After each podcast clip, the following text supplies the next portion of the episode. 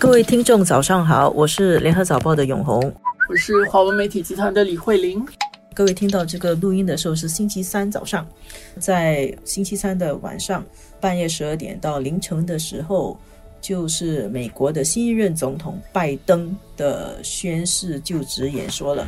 很多人都在期待着，好像历史即将掀开新的一页，美国将会这个是叫做什么改革自新吗？不是，重新出发，重新再次伟大，有很多的期望啊！这次。寄予厚望，特别是这个经过，就是你觉得特朗普他其实也就是一任的总统四年，但是四年的时间似乎大家也感受到那个天翻地覆，在历史上留下了很深刻的印记，包括让人家震惊的，全世界都亲眼目睹而且震惊的，就是武装的示威者闯进了美国的国会山。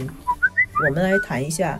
在美国进入拜登时代，可能会有什么变与不变？拜登会面对怎么样的一个局面？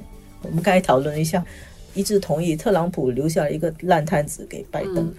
他有很多事情要做。从现在看到的那些报道，已经可以确定，他上台的第一天，就职的第一天，他就要签十二项行政命令。嗯，包括重返巴黎气候协定，还有要强制人们戴口罩。还有要取消对一些伊斯兰国家的公民进入美国的禁令，然后他有四大任务啊，首先就是控制这个疫情，然后要改善经济、气候变化，对，但是国内正义啊，但是这两个应该是它最主经济的问题跟防疫的问题，其实是最关键的，而且是相关联的。特朗普后来积极的在推动啊，要有这个疫苗。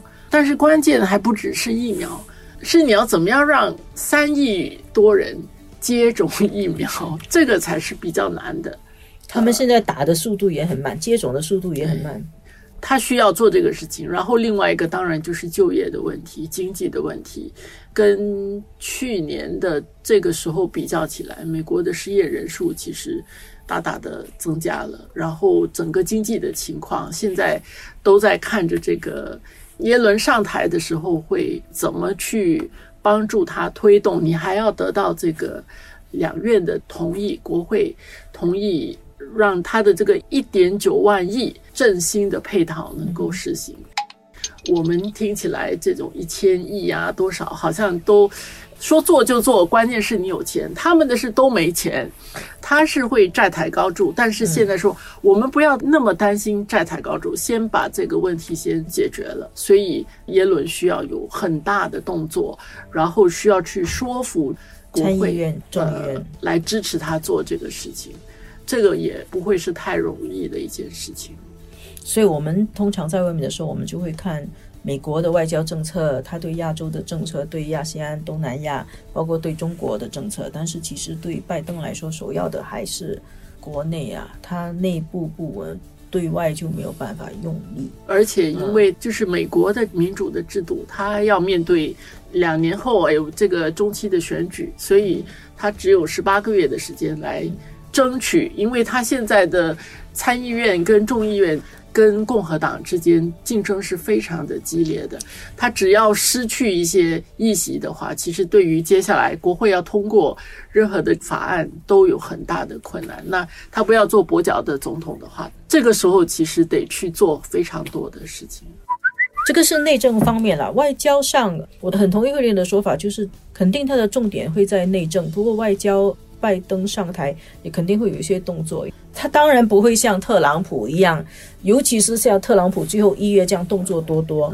但是美国作为一个世界大国，而且拜登他是个传统的美国的政治人物啦，他是有民主党的那个世界观。他上台的时候，他就要讲联合志同道合的国家在一起发挥力量。其实他是要来一起。平衡中国了，哎，这个世界观这个词，我觉得已经有一点陌生了。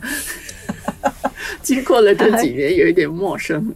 这个七十八岁的拜登，他应该还是比较有民主党的那样的世界的视野呢。他在这个方面，他也也有很多这样的表态。然后这个是一个方面，另外一个方面就是在美国的制度里面。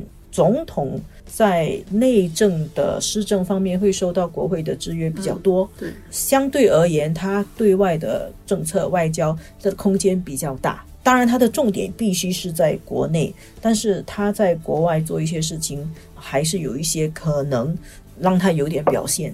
而且他在一月的时候，他也任命了坎贝尔做印太战略的联络官，他的 coordinator。所以在印太战略方面，这个当然是特朗普时代开始提出来的。在这些方面，我觉得拜登也不会轻视啊。继续的巩固他在亚洲地区的美国的主要盟友日本、澳洲，然后包括强化在这里的军事的存在，继续给台湾提供某一个程度的保护。这一方面的外交政策，我觉得在拜登领导的美国下也是会延续下来。